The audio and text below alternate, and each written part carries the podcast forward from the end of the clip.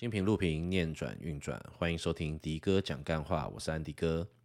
上一集的有关于阿卡西的那一集，找了巨轮还有苏瑞一起聊之后，不知道听完之后大家有什么想法呢？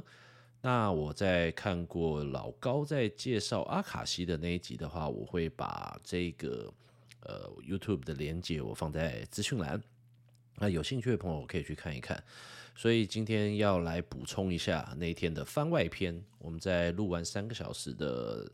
呃节目之后，上一次我就带着这个彩星，还有哦彩星是下一集才会出来的朋友，所以大家可以等下一集，我们来听听看。的彩星，他跟我们分享的一些疗愈以及显化的技巧，所以后来我们就是录完节目之后，我们就跑去一起吃饭聊天。所以我这一集由我来帮大家补充一些后来我在问有关阿卡西的这件事情，我自己会有的抗胜的，哎，不是抗胜，就是会有想到的部分。对啊，那个时候因为苏瑞就是呃有找巨人去上呃阿卡西的呃课程。所以呢，我在提到他说：“哎、要不要帮我开啊？”其实我个人很蛮蛮害怕被开的，你知道吗？对啊，就呃，毕竟嗯，到时候他我拿一些坏坏的想法，他们会说不定是哦，一开了之后，竟然是一个全世界的记录这样子，那是不是会被他发现一些我内心中邪恶的想法？毕竟我每天都那么不正经，对，所以我就很害怕。就在吃饭的过程呢，在聊的时候，其实。巨轮在说，其实呃，他们这个本身你要学会开的时候，当然我们自己要调频净身磁场，然后你自己的神智是要清楚的情况下之外，他会念一个祈祷文。那当然这个就是他们的商业机密了。如果你们真的想要学习这个，真的是要找对老师，你要去找人去帮助你学习如何看阿卡西，就是自己开，然后或者是帮别人开的情况下，他都会有是一个需要训练跟学习的过程。然后有兴趣的话，可以去找，可能先找巨轮先去开开看，然后体验一下这个部分，然后自己再学习是不是要成为一个呃可以帮别人或自己开阿卡西的一个学习的过程。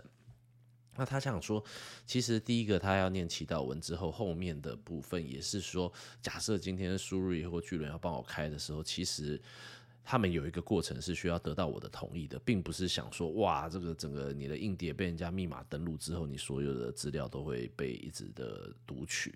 那在看了老高的这一个在讲阿卡西之后，发现诶，他们讲的真的是同一件事情诶，就是苏瑞他说他其实是可以看到嗯图像的。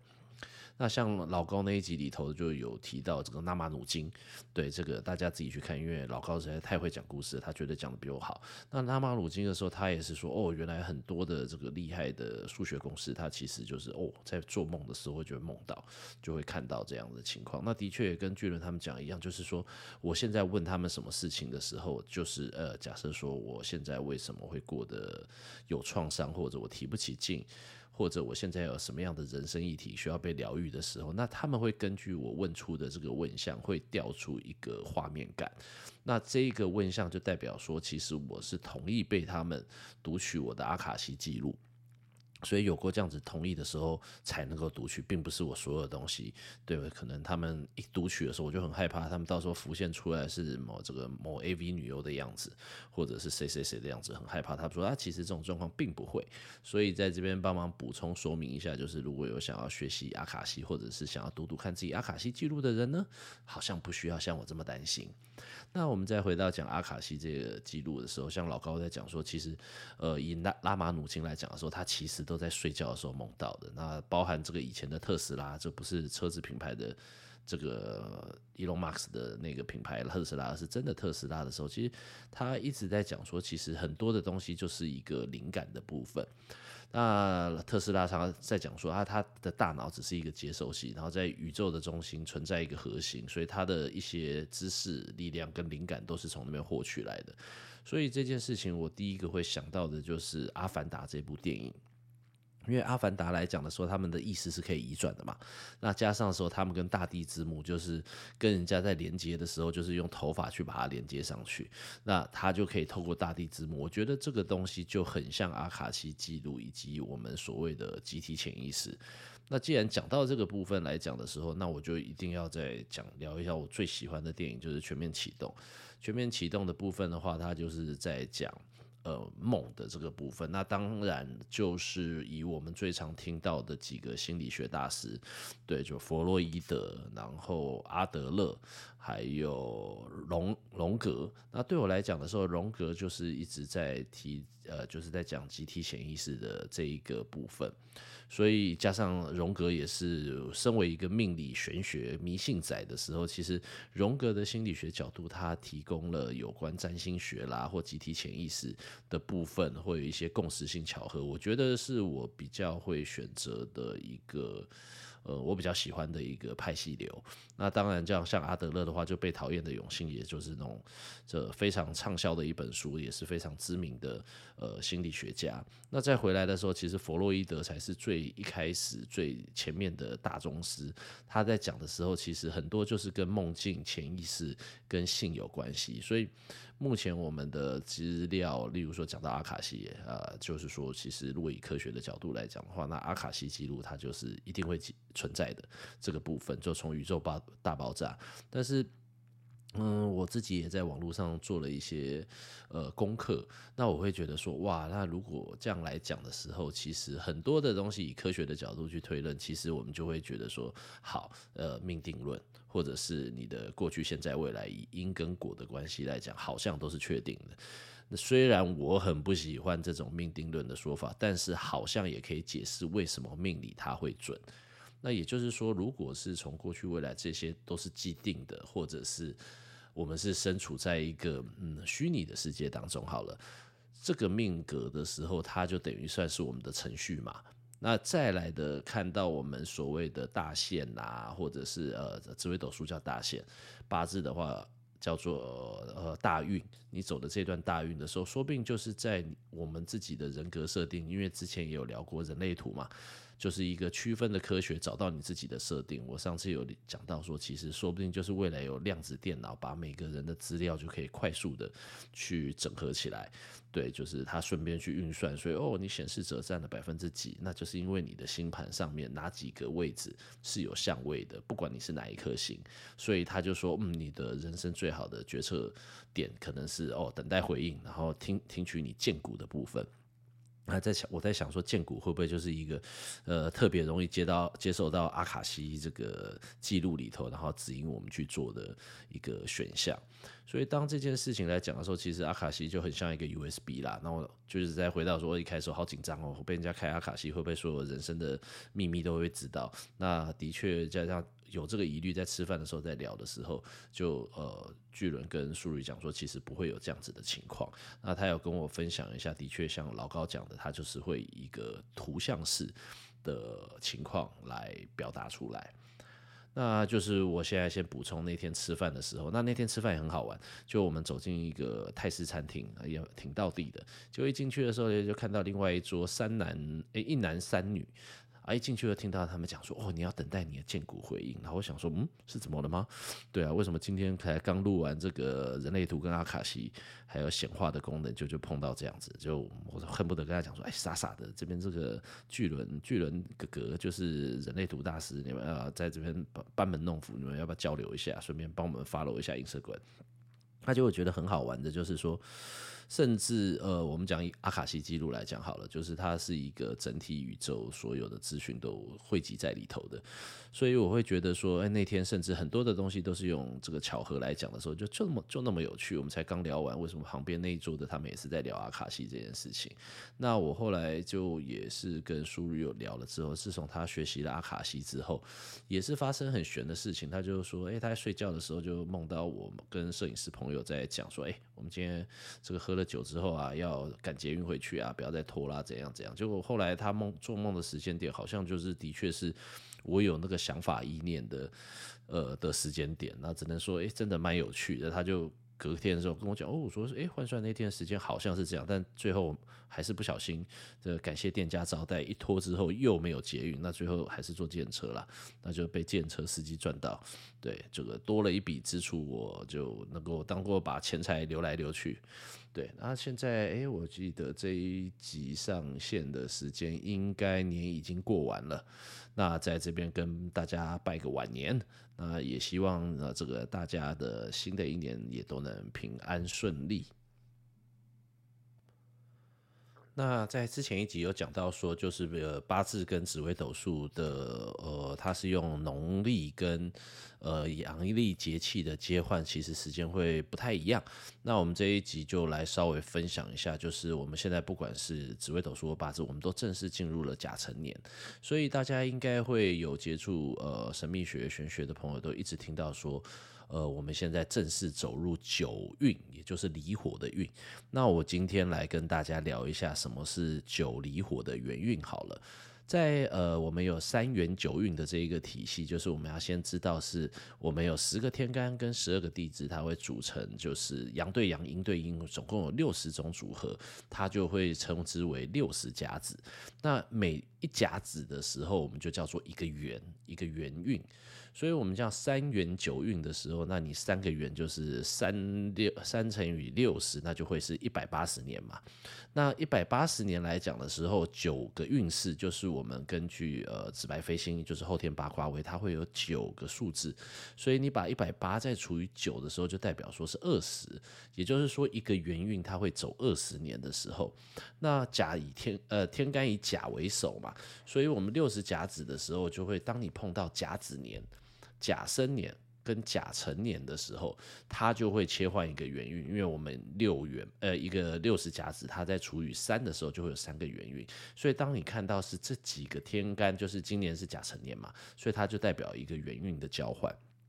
那我们一个就上次我在那个平行时空的时候，有听到这个简少年老师的呃讲座，但那时候我在顾摊位，然后有去跟他打个招呼，他中间听了一下。那如果在平行时空有去参加这个讲座的朋友，我听了一下说哦，那我才知道这个简少年老师在做什么了。他就是用维基百科去看我们的一九一九六，哎，对不对？对，一九六四年，一九六四年，也就是二零二四年的六十年之前。那你会说，为什么要用六十年的之前的东西来看呢？就代表说，其实我们每一个月就想说，嗯，你这样子的逻辑好像，呃，我们现在每一年的农历一月都是寅月嘛。那我们会根据地支来讲的话，就是寅卯。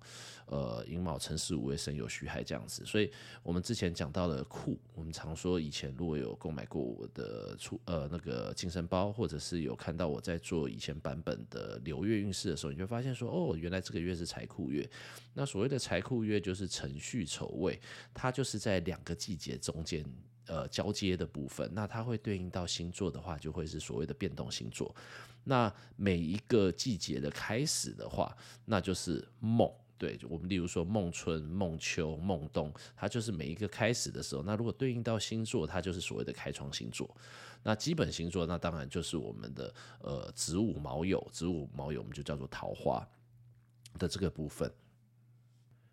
那我们现在就可以了解说，一年有四季，然后每一季有三个月。如果以呃呃地支来讲的时候，它就会有呃一个用地支就是财库、桃花或驿马的。方式来表现，那你就说，诶，那都一样，那为什么说要回看六十年前呢？因为六十年前的时候，它以流年的天干，然后它的地支就是还有呃，我们流月的天干跟地支，它都会是相同的。所以照着紫微斗数，它根据天干的四化来讲的时候，它在甲辰年，它的所有月份流月的排列，那以及这个天干的连破五阳、连贞化禄、破军化权。呃，舞曲化科，那以及太阳化忌，它都会是非常相似的情况。所以用这个东西来讲回溯的时候，理论上他就是简少年老师，他就在说，哎，发生哪一些事情，然后听一下说，哦，那我知道他在做什么，那我就回去顾我的摊位了。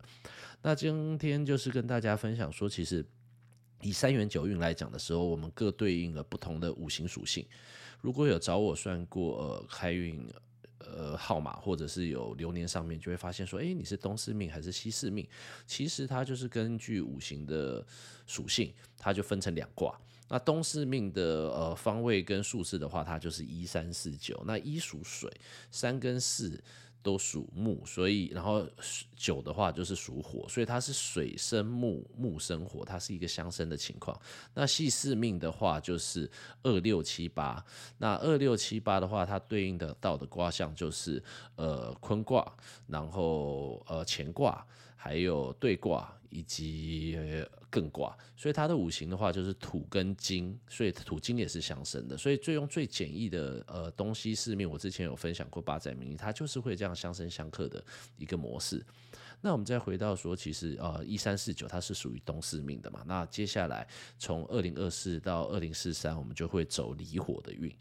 所以在这个离火的运的时候，大家回想一下，其实，在二零零四到二零二三的时候，这段时间，这个全世界的房地产大概只有涨多涨少的问题了。所以，在这个有土石有财的逻辑上的时候，你只要是固定性质的，然后房地产的，其实都是一个不错的投资标的。那在接下来九运的部分来讲的时候，火会是有哪一些特质？第一个，它跟能量的发散有关，所以你可能是新能源的产业，那或者是跟光亮有关的，例如说视觉视力，那因为我们眼睛也是跟这个有关的。那再来的话，火还有哪一个特质？就是看得到摸不到。也就是说，接下来虚拟类的东西，像现在大家到处都是 APP，那以及我现在跟大家在空中相会的时候，也都是透过网络的这个部分，你听得到我的声音，但是你也摸不到，所以这个可能都会是下一个元运的趋势。也就是说，我在跟我的客户，不论是商用客户或者是居家客户，在过去的呃半年来讲的时候，就说，如果你不是有刚性的需求很急迫的，需要呃租或买房子做决策的话，我都建议不要太 formal 啦。对，那时候我不知道 formal 来讲，我其实很喜欢这个字，它是一个英文的缩写，叫 Fear of Missing Out，就是像那种哦，以前这个吴孟达，哎，等等我还没上车啊，就是你看到股票在涨的时候，你就很急的要冲上去，那冲上去的时候，就你可能就是被出货或者是追到高的，所以有的时候呃，股市投资或者是很多的东西都是反人性的啦。对，当你越急着要的时候，你其实就是越容易出错。那也就是为什么我们在紫微斗数里头讲到化忌的时候。花季就代表你的自己的心嘛，然后倒起来的时候，然后会有所空缺。当你有所空缺的时候，你就容易做出错误的决定。也就是我们用这一种嗯紫微斗数的方法去提醒大家流年要留意的哪一些事情。所以呢，九运的时候，大家就会很有感的在知道立春交界完之后，就是我们正式进入甲辰的这个元运的时候，那要注意。的有哪一些事情？就像我讲说，你如果房地产投资啊，那我是觉得大家可以观望到下半年。如果你可以去看看，因为你问我房价会不会跌，我告诉你其实不会。对，但是我个人的猜测以及用呃五行或者是风水来看的时候，它涨幅绝对不会像有以前那么多。所以你是基于投资类型的时候，其实我会建议就是要谨慎评估。对，但如果你是刚性需求的话，因为毕竟房子每一个就跟股票不一样，它都是有它独特的 location，或者是每个人的八字命格的喜用的方向不太一样，所以它就是由于它是独特性的时候，我觉得就就像我餐厅吃错了，那没事嘛，反正下次不吃就好。你总不会这个房子买错了啊，这个就就啊没关系啊，随便啊，再买一买一间就好。如果是这样子的话，你应该也不用找我看风水，你就直接去买八个坐向不一样的，然后你就根据这个今年的流年紫白飞哪一个跟你最合，你就选择哪一间去住。所以买个八间房子，你就每年换着住，应该就是最最强大的这个风水解方。但是很不幸的，我们其实就是没有那么多的资源，那资源有限，欲望无穷，才会需要说哦，透过命理或八呃这个风水学帮你选择最符合你的呃命格坐向的方法，或者是说，哎，我也很想要这是大展一番拳脚，但是有人的命格就是撑不上去嘛，那就不知道大家有没有看老高的一个影片，他这样说努力跟天赋的这件事情，对，那我说哇。他听到那个时候，他就讲了四个字，叫做“大器免成”。就是他说：“哎、其实努不努力的这个态势，好像跟你原本的天赋也有关系。”呃，对了，这个题外话，不知道大家有没有看过那个深川葵，日本的一个女主持人，她就是呃，可以用很短的时间就把很多大师的技艺在短短的时间里就练起来了，所以。的当这个老高在讲到这个大器免成的时候，第一个就想到神川葵啊，是吧？宇智波葵，对，那就先大家用火影忍者的这个雪轮眼的这个名称来称他，我觉得是非常的贴切。就是在他的天赋之前，一切的努力其实都没有用。对，我很喜欢看那个节目，然后会发现说啊。原来如此，就 每个人总是有自己最舒服的地方啦。那以我当一个命理师来讲的时候，其实我觉得蛮认同这样子的情况。有的时候我们常讲说抉择重于努力，那不代表努力不重要啦。但是这个抉择的部分的话，其实大家可以透过呃，像之前已经有的介绍过了人类图或者是阿卡西，那接下来陆陆续续我应该会，其实就毕竟我的咨询客户蛮多的，我后来已经找到这一个节目的一个定位。我会觉得说，当我的客户有碰到哪一些的议题，我会给予命理或风水上的建议之外，我也会用其他的方式去想说，哎，那会不会有其他的专业？当碰到特定的议题的时候，例如说，哎，行，我也是心理咨商师，但是以台湾来讲的话，心理咨商要分了很多，例如说艺术的心理咨商，或者是呃，在说婚姻的